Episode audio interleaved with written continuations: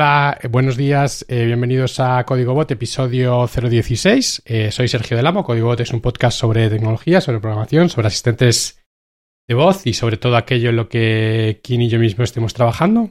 Buenos días, Kini, ¿cómo estás? Hola, buenos días, Sergio. ¿Qué tal va agosto?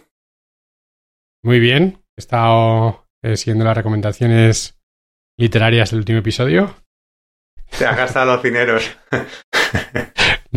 Le compré a mi madre la trilogía y la verdad es que parece que, está funcionando porque el otro día le vi que ya llevaba el primero por la mitad. La, del, la de la trilogía del Bastán, ¿no? La de Dolores Redondo. Eso es. Sí. Eso es. ¿Y, ¿Y tú qué tal? ¿Has probado algún audiolibro ya o todavía no? ¿Qué va? ¿Qué va? Esta una semana lo tengo, lo tengo apuntado porque me siempre, siempre lo he tenido en mente y me picaste un poco para, para hacerlo pero la semana que he estado de, mm, de vacaciones ha sido con el coche todo el rato, haciendo un poco de road trip y, y no he tocado nada tecnológico más allá del, más allá del móvil. Y tenía pensado mirarlo, porque ahora retomaré un poco también el salir a entrenar fuera de casa y eso, pues tenía pensado mirarlo pues para, para los, los ratos en los que vas caminando a los sitios y todo eso eh, sí que me apetece, me apetece probarlo. A ver si para algún podcast el mes que viene te digo mi, te puedo contar mis impresiones. Sí, hay, hay novelas también en, en castellano, o sea, en... Al principio había sobre todo catálogo de libros en inglés, pero ahora si os apetece algo de libros en castellano también hay, hay bastantes. Em, si sois fan de Sherlock Holmes, eh, yo os recomiendo eh, el actor este que se llama Benedict eh, Cumberbatch. ¿Sabes cómo le digo yo a nivel, a nivel anécdota? Siempre le llamo Cucumber, tío. Pero bueno, es una tontería mía que... Pues este chico que sabéis que en la BBC han hecho una pues una adaptación de Sherlock Holmes en, para televisión y él interpreta el papel de Sherlock y, y el hombre del chico de Fargo, el protagonista de Fargo interpreta el, el papel de, ¿De Holmes? Sí, es el, que es el, del Hobbit. ambas cosas. Ambas cosas. Eso es, pues. Eh, pues el, el. Sabéis que los libros de Sherlock ya no tienen derechos de autor, que ya tienen más de 100 años o lo que sea. Entonces, eh, tú y yo, si queremos, podemos grabar un audiolibro leyendo los, los capítulos de Sherlock o como Netflix, que ha hecho una película eh, de la Armada de Sherlock. Ah, sí, Enola, Enola, Holmes, que es la de que es Eleven de, de Stranger Things. A mí todo ese rollo me gusta mucho. O sea, la serie de Sherlock que estás comentando me parece, me parece muy buena. Aparte de los actores que son muy buenos. Pues un buen audiolibro para empezar es eh, Búscate las eh, aventuras de Sherlock Holmes eh, leídas por, por Benedict Cumberbatch. Hay algunos esto de los audiolibros es como los actores, o sea, hay gente que lee también, eh, que son estrellas de, los audiolibros. Por ejemplo, hay, una, eh, hay un lector que se llama Simon Bass, eh, que yo prácticamente cualquier cosa que lea ese hombre me gusta. así que, nada. Pues sí, con lo de serlo me has picado bastante, así que veré si le he hecho, le hecho un vistacillo, sí. Ya meteré un enlace a, al audiolibro de Serlo que en las notas vale, guay del episodio. Teníamos un poco de, housekeeping antes de empezar. Yo sigo metiendo pequeños detallitos a la infraestructura del podcast. Le he metido un Smart Banner que solo se ve en dispositivos de eh, iOS y no sé si en macOS también. Es básicamente em, eh, los que vengáis del mundo de iOS lo habréis visto. Son estas pequeñas eh, como banners emergentes cuando abres una página web que tiene una aplicación eh, en la que puedes delegar, ¿vale? Se te abre en iOS, se te abre como una ventana emergente y te deja abrir la aplicación o cerrarlo. Eh, también lo soportan para podcast, no lo sabía y lo descubrí el otro día. Así que le he metido en lo nuestro eh, y eso te abriría el podcast en, en Apple Podcast. tengo un, post en el, en el blog explicando lo que es. el código, el cambio de código básicamente es meter un, una entrada en el HTML de la página web, que básicamente es un meta en el que le dices a, Apple este es el App ID. Em, así que si os interesa, si tenéis un podcast y queréis eh, hacer la chorrada esta, pues eh, muy sencillito. Más cositas. eh, acabamos de lanzar la versión 3.0 de Micronaut. Ayer salió. Eh, ha sido. Llevamos trabajando en esto un montón de tiempo. Así que ayer, cuando salió, ya me abrí una cerveza. Eh, estamos grabando esto el 19 de agosto. Así que, si quieres, en el próximo episodio hablamos un poco de, lo que hemos metido y de. Y todo lo que conlleva sacar una versión eh, mayor de un producto open source. Pero en el capítulo de hoy queríamos hablar de. eh, hace poco ha sido el Alexa Live 2021, que lo, lo hacen siempre en verano, ¿verdad, Kino? Pues lo hacen, bueno, en verano o. Sí, primera, primera parte del año sobre. O sea, sí, tirando para verano, pero bueno, depende un poco. Que yo creo que con el tema de. Al final, con el tema del COVID, el primer año fue presencia. Bueno, el primer año, voy a decir primer año porque creo que. Creo que ha habido tres: 2019, 2020 y 2021. De hecho, el 2019 sí que. A mí lo que me gusta hace- hacer es que cuando hay ese evento, como nunca me da tiempo a verlo live, que aparte con el desfase, el desfase horario, ¿no? Porque es Pacific Time, pues eh, no, no lo veo entero, ¿no? Si lo acabo viendo en diferido. Y luego pues me hago yo un recopilatorio y, y tal y cual, ¿no? Y sé que del 2019 publiqué un post, del 2020 no publiqué nada y del 2021 estoy haciendo justo un recopilatorio, ¿no?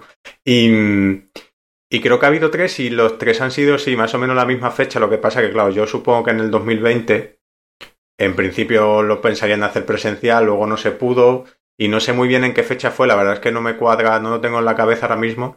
Y el 21 pues ha sido ya puramente online, en, pues sí, a final de julio, a final de mm, 19 de julio, así, no recuerdo exactamente el día, pero bueno, eh, más o menos sí. El Alexa Live es como el, el Google I.O. o el, el WWDC. Sí, eso es. Siendo un poco, usando ese símil, un poco con, llevado un poco a, un nivel bastante más eh, pequeño, ¿no? Pero sería como la, el evento de referencia oficial de la gente de Amazon eh, sobre, pues sobre las novedades de Alexa, sobre haciendo recap de, de algunas cosas del año pasado, ¿no? Este, este tipo de cosas. Y, y este año ha sido todo online.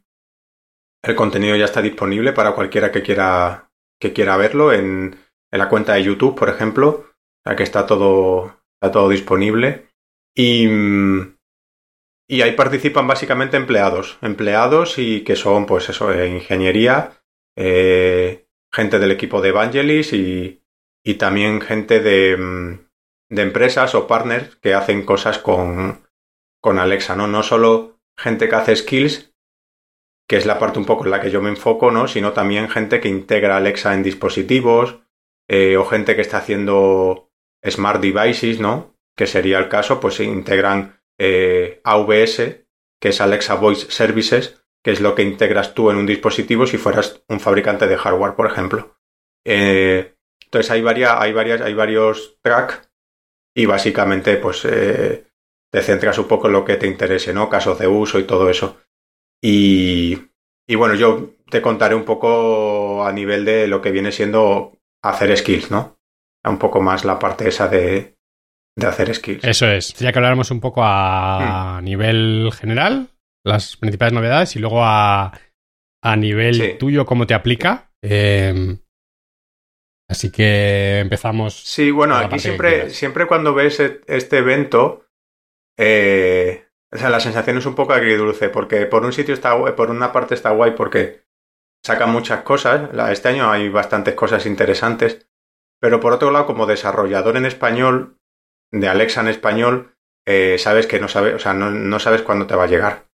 Porque esto lo sacan, la mayoría de cosas las sacan para Estados Unidos primero. O sea, al final Alexa, tú construyes el frontal de Alexa, que es lo que hemos hablado otras veces que sería el modelo de interacción, lo construyes en un idioma. Entonces, hay cosas, que es donde viene el motor principal de Alexa, que la van sacando por países, ¿no? Por, bueno, por, más que por países, por idiomas y a veces incluso dentro del mismo idioma no sacan todos los países del, idioma a la vez. Entonces, la mayoría de las cosas que han presentado en Alexa Live 2021, o sea, para ponerte un ejemplo, hay cosas del Alexa Live 2020 que todavía no se pueden usar en español. Entonces, por ejemplo, la parte de conversational es, me parece brutal y no se puede usar en español todavía, ¿no? De hecho, la han abierto ahora para alemán. También te digo, eh, para que alguien lo entienda, estamos hablando de que, claro, Amazon está poniendo el foco en resolver toda la parte conversacional, que, claro, obviamente es de las más complejas, y eso está muy unido fuertemente a los idiomas. Entonces, claro, eh, entiendo que su foco sea el inglés, eh, y claro, el, español, por ejemplo, pues también es un idioma que tiene lo suyo, y ahora han decidido abrirlo, en vez de abrirlo a España, que no sé si es porque igual ven que van a tener menos problemas o, parece igual menos reto o tienen más gente, no lo sé, lo han abierto, es una cosa que han anunciado en Alexa Live 2021, lo han abierto para Alemania y como beta privada para Japón. Entonces, claro, al final estamos hablando de que cada idioma tiene pues su chicha, ¿no? Y, y bueno, pues ellos tienen su roadmap. Entonces hay cosas que, que sí que están disponibles para, todos, cosas que solo están disponibles para inglés de Estados Unidos, cosas que están disponibles lo que ellos llaman eh, eh, General Availability o algo así, o sea, pues para todo el mundo, pero para todo el mundo a veces quiere decir para todos los idiomas de inglés y ya está. Entonces, bueno, hacen diferencias, ¿no? Entre internacional, eh, solo para inglés, este tipo de cosas. Y, mm, y por eso cuando a mí me gusta hablar de esto, mucha gente siempre, siempre dice, ah, qué guay, han abierto esto y tal, y yo digo, sí, pero no para España. O sea, para España igual nos llega hasta dentro de un año o dos. Entonces, bueno, siempre hay que cogerlo un poco con, con pinzas, ¿no? Porque eso, por eso te digo, la ilusión de decir, ah, qué guay, cuántas cosas, pero no es como una versión de un SDK de Android, una versión de algo que dice, bueno, pues una vez que lo saco del beta, todo el mundo tiene acceso a él. Si luego tú haces aplicaciones en español, las haces en español. Pero aquí en este caso, por ejemplo, eh, las features van eh, saliendo pues al idioma y al país que ellos que ellos decidan, ¿no? Como, solo como último apunte, como Alexa Champion sí que tengo la posibilidad de, de probar cosas eh, previas en fase beta o cosas así, porque bueno, pues nos mandan encuestas, nos mandan si tenemos interés, les contamos cómo, qué casos de usos tendríamos y entonces pues nos, nos dejan ir probando cosas antes. Eh, y luego, y luego una cosa que sí que es interesante, que aunque esto no lo, no lo sacan para todos, las cosas que voy a nombrar ahora, sí que hay un listado, el release eh, roundup, bueno, luego ponemos el enlace, que básicamente ahí está el listado de todas las features que han sacado a las que, a las que alguien se puede apuntar para formar parte de una beta. Y ahí no suelen tener muchas veces en cuenta el idioma. Ellos primero te, presentan un formulario de por qué querrías usar esa feature o, o tienes una especie de formulario y luego ya si ven que es interesante muchas veces el idioma no es tan importante ahí. Entonces, igual, aunque lo hagas en español, aunque tengas skills en español, puedes acceder a, a ciertas features, como por ejemplo el A-B testing. El A-B testing no tienen tanto que ver con el idioma, sino simplemente con que tengas casos de usos interesantes y te lo habiliten, ¿no? Entonces, eh, hay posibilidades de, formar parte del, y de dar feedback de cosas nuevas. Explícame un poco cómo funciona la parte de conversational sea, ¿cuál es el, gran... O sea, desde el punto de vista de desarrollador, tú ahora mismo, el, si no utilizas la parte de conversational, tú vas poniendo como diferentes, ¿cómo le llaman? Utterance o como... Y, le pones como, como diferentes frases, ¿no? Y por ejemplo, si tú imagínate que, eh, le pones luego eh, slots dentro de esas frases para que a ti, a, tu código, te llegue algo que no tengas que interpretar, ¿no? Como que la interpretación ya se ha hecho eh, en el modelo, ¿vale? ¿Cuál es la diferencia respecto a la... sí, em, claro, la cosa es que ahora mismo la, gente que, por ejemplo, está construyendo skills en español, bueno, en otros idiomas también, pero en mi caso me centro en esa parte, pues tiene que hacer lo que tú has dicho, tiene que, em, tiene que definir, tiene que mm, identificar las intenciones que, va a tener un, un usuario, las posibles acciones que va a poder hacer un usuario en, con, tu, skill y, cada acción la tienes que mapear a, frases, ¿no? Que son los... Tú lo has dicho muy bien en inglés, yo lo voy a decir leído, lo que llamamos, lo que son los utterance, pero tú lo has dicho bien pronunciándolo. Eh, entonces son, son frases, ¿no? Son al final, pues eso, afirmaciones o, bueno, frases, sentencias, como queramos llamarlo, que, mm, que un usuario va a decir y que tú tienes que mapear a una acción, de las tuyas.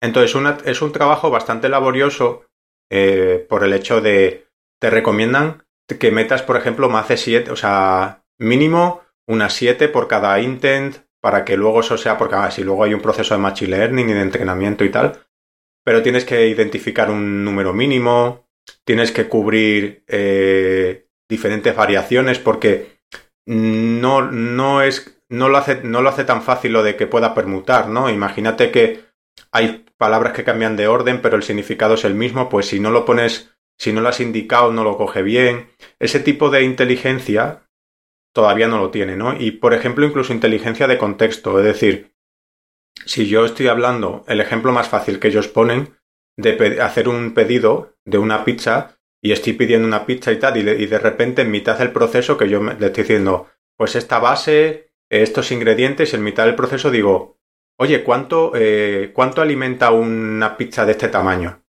Entonces, claro, eh, primero que te está saliendo un poco como del flujo, ¿no? Y además eh, estás preguntando por algo que estás trayendo en el contexto. eso, por ejemplo, en el contexto me refiero porque tú no, tú no has dicho ahí cuánto alimenta una pizza de tamaño L, no sé qué, que, eso lo has definido al principio de, la interacción, ¿no? Entonces, es llevar ese contexto Normalmente lo estamos haciendo en el backend. El, desarrollador es la persona que tiene que, que tiene que tener un session data o como un session attribute o como queramos llamarlos, que tiene que acarrear eso en el backend, tiene que controlar los diferentes casos de donde le viene y tal. Con Conversation eh, no hace falta eso. Conversation ya acarrea, acarrea el, el contexto. Eh, por ejemplo, también sabe rectificar. Si tú eh, te pregunta, por ejemplo, y te dice Vale, entonces eh, eh, pizza mediana con piña, ¿no? Y tú le dices, no, no, sin piña, ¿vale? Y, mm, y sabe quitárselo, sin que tú en el backend, todo eso sería ahora mismo lógica de backend, bastante potente, ¿no? Y entonces el, el, la siguiente frase que te diría sería, de acuerdo, sin, sin piña, sería entonces una pizza mediana, correcto, o algo así, ¿no? Entonces, toda esa lógica ya lo hacen ellos por ti. Y, y al final tienes como, en vez de definir frases, lo que defines en el panel, en el dashboard web, son conversaciones en sí mismas, turnos. ¿Vale? Es un concepto que ya viene, por ejemplo, de, del bot framework de Microsoft y de cosas así, que se basan en, diálogos. Y un diálogo tiene turnos. Entonces lo que tú haces en realidad es definir los diferentes turnos de diálogos ejemplos. ¿vale? De diferentes eh, paths y tú defines los turnos de ese diálogo y gracias a eso eh, Alexa Conversation ya lo que te permite, ya lo que va a hacer por ti es inferir un montón de cosas y permitir permutaciones y entender más allá de los, de los ejemplos que tú le pongas. Entonces eso, es muy potente, ¿no? Es un cambio bastante grande a nivel del desarrollador de, de cara al modelo de interacción. Y, eso sería lo que había hasta ahora, ¿no?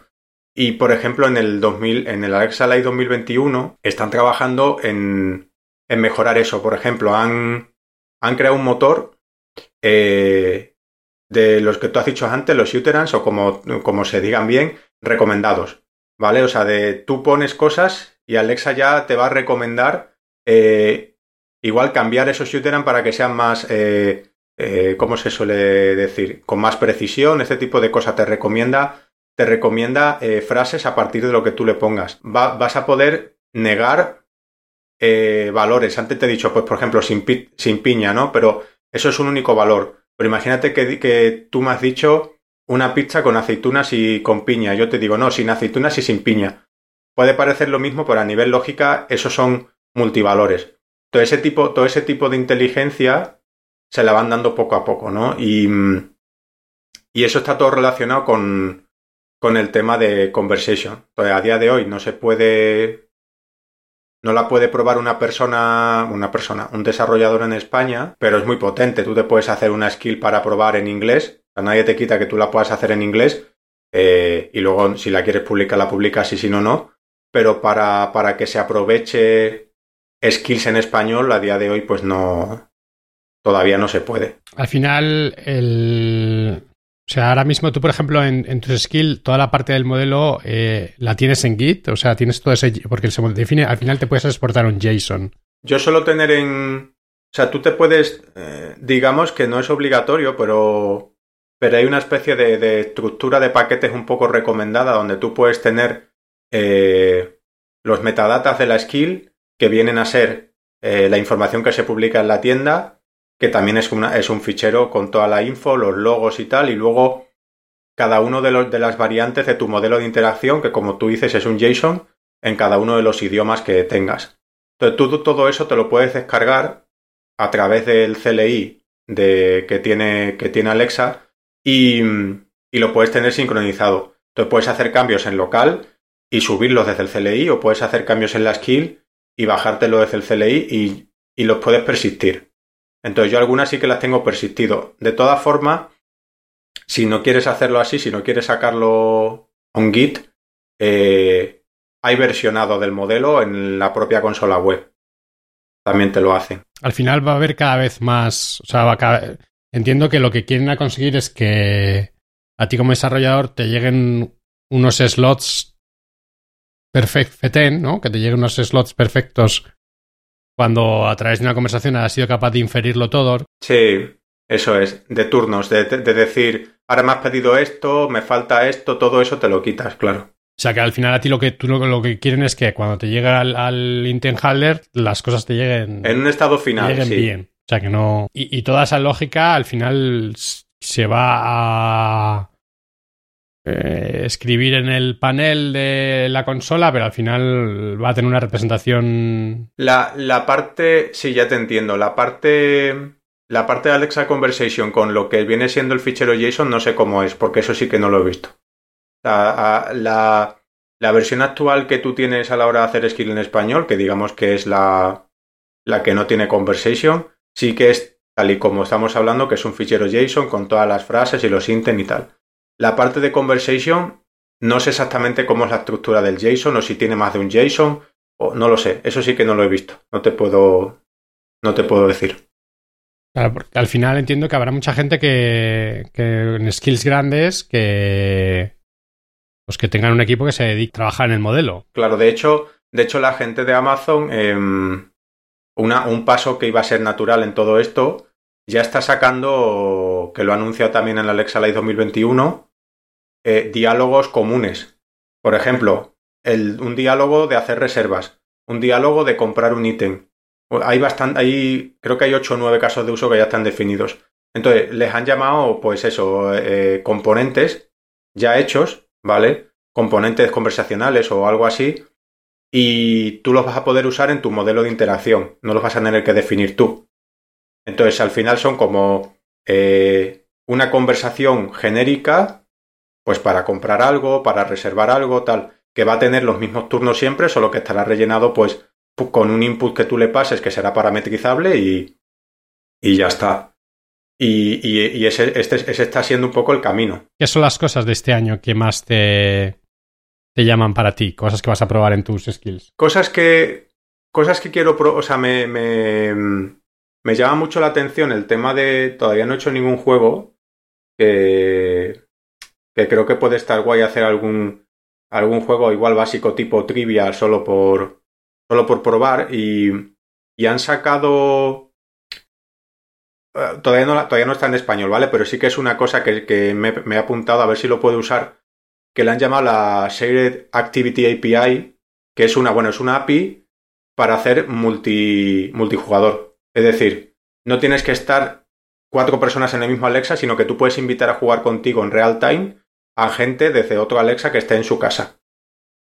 Y, y esa API o ese módulo se va a encargar de controlar a quién le toca, eh, el tema de también eh, puntuación, contexto, cosas así.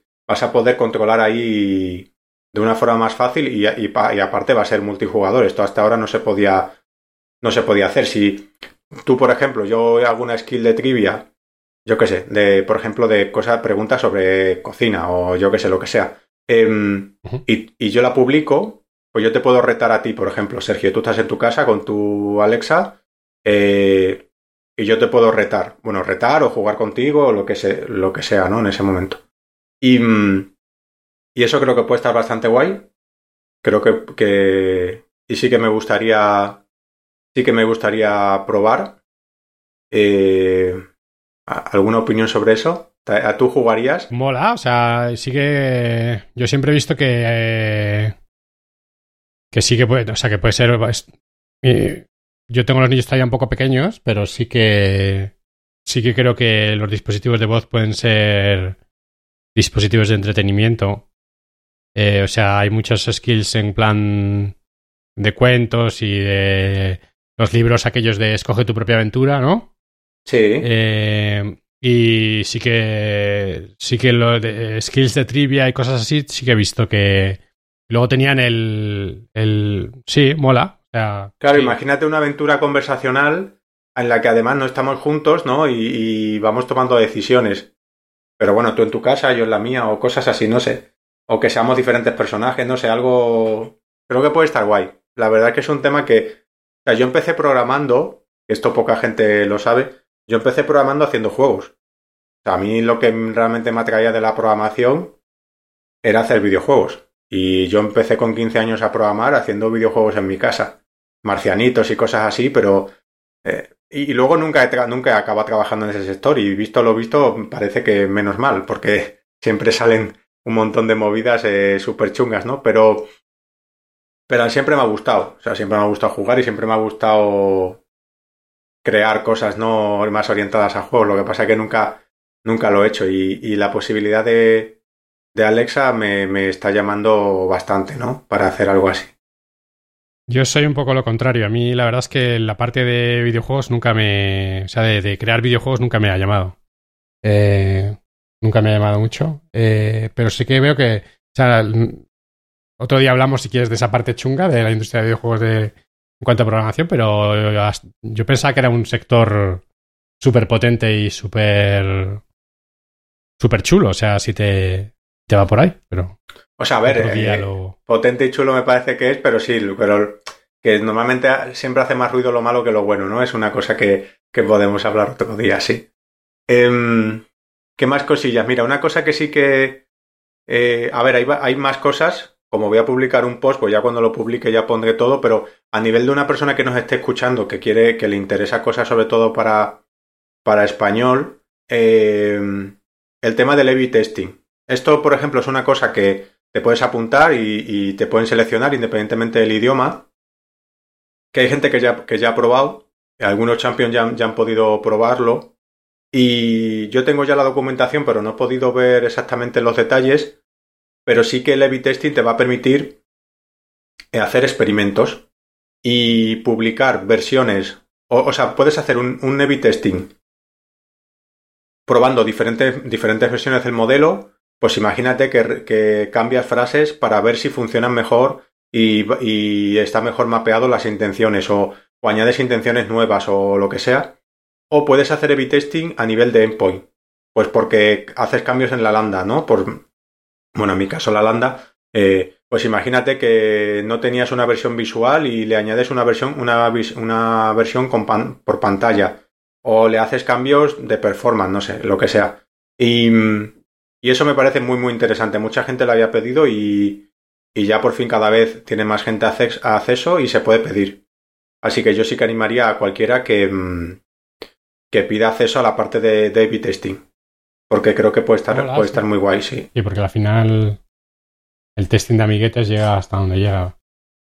Sí, sobre todo, sobre todo, por ejemplo, yo con la de Ángel Martín sí que tengo varias cosas en mente, pero claro, son 1500 personas al día. Ahí sí que, sí que una cosa es que yo haga una prueba y ya está demostrado que, que es como todo, como aquí hay fragmentación, vamos a decirlo así, porque hay diferentes dispositivos y aunque yo haga la prueba en mi casa y luego tengo gente que conozco que tiene diferentes devices, puedo hacer el beta testing, que es lo que tú has dicho, pero al final yo estoy mucho más cómodo pues si tengo feature disabling o si tengo skill A-B testing o este tipo de cosas, ¿no? Entonces creo que creo que es una cosa bastante útil y que bueno, que a día de hoy cualquiera puede pedir puede pedir a, acceso. Cosas también para para, he visto un poco el keynote por encima, eh, para radio y para, he visto una cosa de pedir una canción al DJ de la radio por Alexa. No tengo muy claro cómo van a hacer eso, digamos que se han dado, bueno, se han dado cuenta. Al final sacando números, eh, vamos a decir que los smart eh, speakers, pues lo, sobre todo se usa para contenido multimedia, ¿no? Entonces, creo que todo, toda la gente que tenga una Alexa es muy probable que, mm, si no es el 90%, eh, haya usado Alexa para escuchar música. Y, mm, y eso básicamente es algo que destaca en el keynote, ¿no? Y mm, no recuerdo cuántos billones de canciones decían, ocho, no sé, no sé cuántos decían. Y entonces querían potenciar esa parte pero no me ha quedado muy claro cómo lo van a hacer. O sea, ellos lo que decían es lo que tú, lo que tú acabas de comentar, como que, como que vas a poder pedir a través de Alexa, por ejemplo, imagínate que tú vas en el coche y vas con Alexa Auto, ¿no? Que es uno de los dispositivos que hay para el coche. Y lo típico de que tú vas en un viaje y en un viaje hay mucha gente que pide canciones, ¿no? A la radio. Pues hacerlo, pero a través de Alexa Auto. ¿Vale? Como que le puedas pedir, eh, le puedes decir, oye, Alexa Auto, pídele esta canción a la estación radio FM no sé qué. ¿Vale? Y eso les llega, les llega al DJ de ese momento de la estación en, sí y la pone, ¿no? Dedicándola y eso. De hecho, no sé si también estaban hablando de si se van a poder añadir dedicatorias de voz y este tipo de cosas. Em, eso es un poco.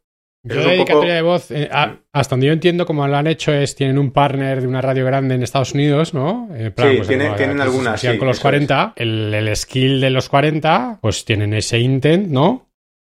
Que básicamente les llega al backend de, de pues básicamente tendrán un backend en los 40 en el que llegarán peticiones, ¿no? Sí. Y tiene un, slot que es el nombre de la canción y otro slot que es la dedicatoria. Pero claro, yo entiendo que al DJ le va a llegar, eh, o sea, te llega texto, no te va a llegar la voz del tío en el coche. Claro, es que eso depende de cómo, de cómo lo acaben haciendo. Esa era una pregunta que estaba haciendo la gente el día del evento de si va a haber dedicatorias, si no, si, cómo iban a ser, porque claro, eh, uno de los problemas de Alexa, o sea, yo me he encontrado con gente que quiere hacer skills que me dice que le quiere decir cosas, pero le quiere decir textos. Y es que tú decirles textos que tú luego no sabes que te va a entender, porque te, te, tiene que entender, lo tiene que pasar a, lo tiene que pasar a texto. Y ahí van acentos, tu, tu forma de hablar, todo eso. O sea, la confiabilidad ahí no digo que sea baja, porque tampoco te, no, no lo es, pero no está pensado ahora mismo para poder hacer ese tipo de cosas. Y sobre todo si lo que quieres es adjuntar el audio, el audio original. Eso es una cosa que a día de hoy no se puede hacer. Tú no puedes grabar audio del, del usuario.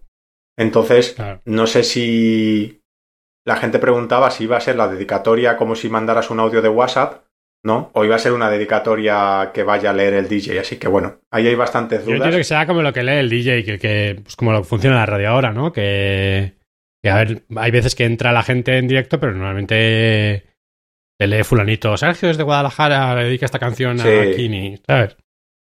Sí, hay bastantes dudas, pero... Pero es lo que tú has dicho, ellos tienen unos partnerships en Estados Unidos, de hecho los casos de uso que mostraban eran pues eso, con algún partnership que no que mostraban nada real, mostraban un vídeo, pero sí que salía gente que trabajaba en la radio, ¿no? Entonces, bueno, habrá que ver cómo le sale cómo le sale el experimento. Guay. Em, vale, ¿quieres eh, resaltar algo más? Sí. ponemos un... No, me gustaría resaltar una cosa más, eh, que es otra cosa que sí que se va a poder, que creo que es uno de los pasos... Bueno, dos cosas. Han hablado de monetización, eh, porque van a sacar skills, se van a poder publicar skills de pago. Hasta ahora todas las skills son gratuitas, pero luego tú puedes poner dentro compras ¿vale? De contenido, por ejemplo, pues eh, lo, creo que ya lo habíamos hablado una vez, ¿no? Que te puede, puedes pagar por, consum por un consumible, eh, por, una, por suscribirte a algo y tal. Pero ahora van a sacar skill de pagos. O sea, una skill que tienes que pagar para poder tener acceso a, la skill en sí mismo. Y, y van a sacar también la posibilidad, o sea, saco esto a relucir porque luego mucha gente lo suele preguntar, es una pregunta recurrente, van a sacar la posibilidad de usar el Amazon afiliados ¿vale? Que es el programa por el cual tú tienes referencias a la compra de productos, ¿no? Tú puedes publicar banners con productos y tal. Van a poder hacer, eh, se van a poder publicar en tu propia skill. Tu skill va a poder eh, meter referenciados con tu propia cuenta de asociado y entonces vas a poder eh, comprar productos de Amazon en tu skill. Eso no se podía hacer hasta ahora. No podías, o sea, tú podías comprar cosas de Amazon desde Alexa, pero tú no podías tener contenido en tu skill de la tienda Amazon y que luego eso eh, se pudiera comprar y te llegara eh, el porcentaje. De hecho, le han puesto un 10%, por, un 10% me parece, de lo que te va a llegar. ¿El affiliate? Sí. Pues es- Sí, bastante alto. Pues, pues, Kini, tienes que integrar en la skill de pizzas Mm. eh, un horno que se Sí. llama UniOven, que es como para patio, que hace las pizzas en 60 segundos, que es bestial, que lo tengo echado el ojo. Sí, ese creo que, creo que lo conozco, sí. Y tienes que poner que la gente compre la masa directamente desde Amazon. A ver, por ejemplo, lo de, la, lo de la pizza no es ninguna tontería el hecho de que si tú no, No, tienes... no, yo, Claro, si tú no tienes ciertas cosas, eh, ciertos materiales, pues un bol o yo qué sé, casi todo el mundo tiene, ¿no? Pero imagínate que yo te recomiendo, pues directamente que los compres desde ahí. O sea, creo que hay bastante... Va a estar bastante guay eso. Tú tienes el, el Product ID de, la- de Amazon, ¿no? Tú le dices al fulano, eh, ¿quieres que te meta el bol en tu lista de la compra? Y el tío te dice, sí. Tú automáticamente le dices a Amazon, para este fulano, métele este Product ID en su lista.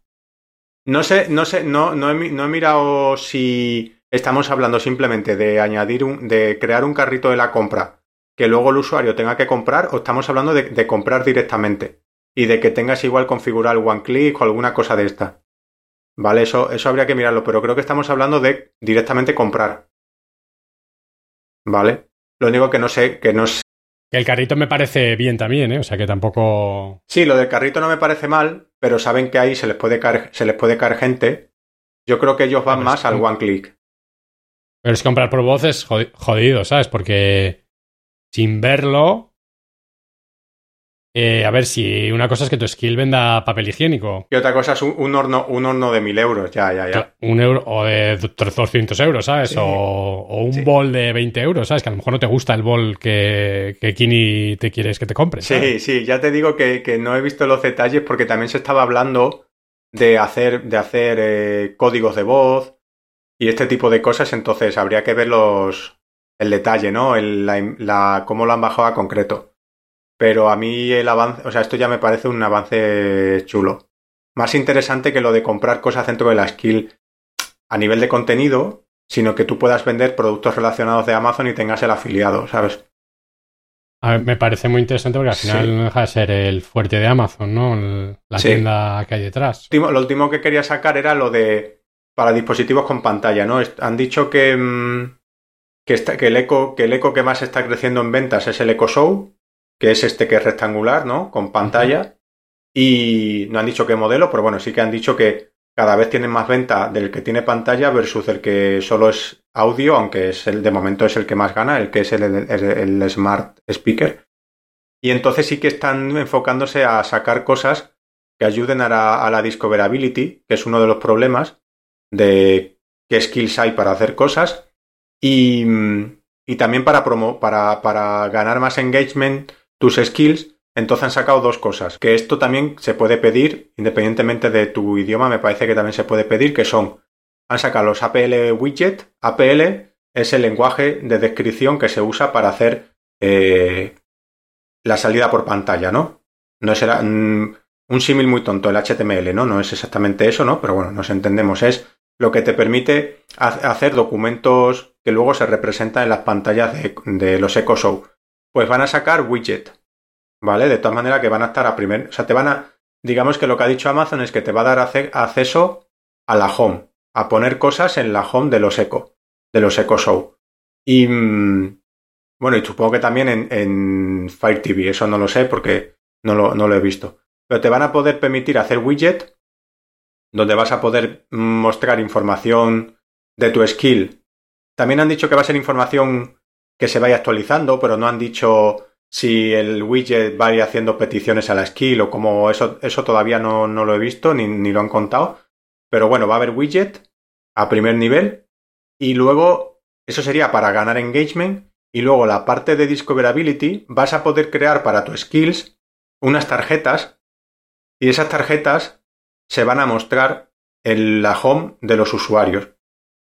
No han dicho en, en base a qué, eh, la gente de que hacemos skill suponemos que es en base a, tu uso o a skills relacionadas o a lo mejor a populares y cosas así, pero las vas a tener a nivel de tarjetas eh, enriquecidas, ¿no? Con contenido rico, ¿no? Que se suele decir.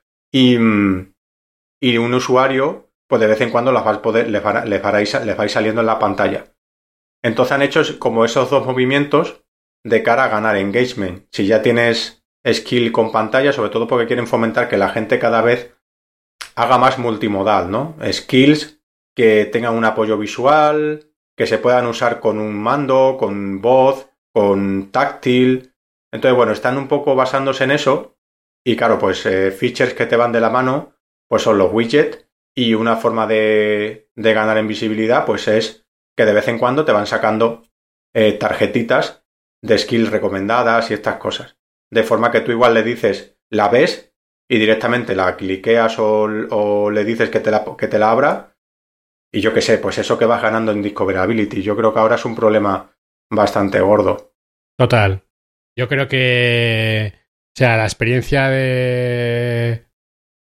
Yo creo que una persona normal y corriente, eh, nosotros porque a lo mejor te gusta trastear o lo que sea, pero te tienes que bajar la aplicación de Alexa, tienes que meter una pestaña un poco escondida, que tampoco es que la tienda de las skills esté lo primero, ¿sabes? Eh, tienes que buscar, o sea, no sé, lo veo cuando en verdad el dispositivo que, o sea, yo te pongo, acabo de abrir, por ejemplo, en mi móvil la aplicación de Alexa y las pestañas de abajo son Home, Communicate, Play, Devices y More, ¿vale? En ningún sitio tengo la pestaña que sea Skills. La primera me tengo que ir a More y luego buscarse Skills and Games, o sea, Sí, sí, sí, sí, es, uno, es un horror, sí. Está, está muy escondido, ¿sabes? Idealmente yo creo que te deberías poder instalar una skill directamente desde el Echo Show en la pantalla, ¿sabes? Sí, eso es, o sea, es un poco... Es un poco a lo que va, digamos que yo veo, hay dos retos muy grandes, esto lo podemos hablar ya otro día, que es el tema de discoverability, es decir, ¿qué puede hacer Alexa por mí?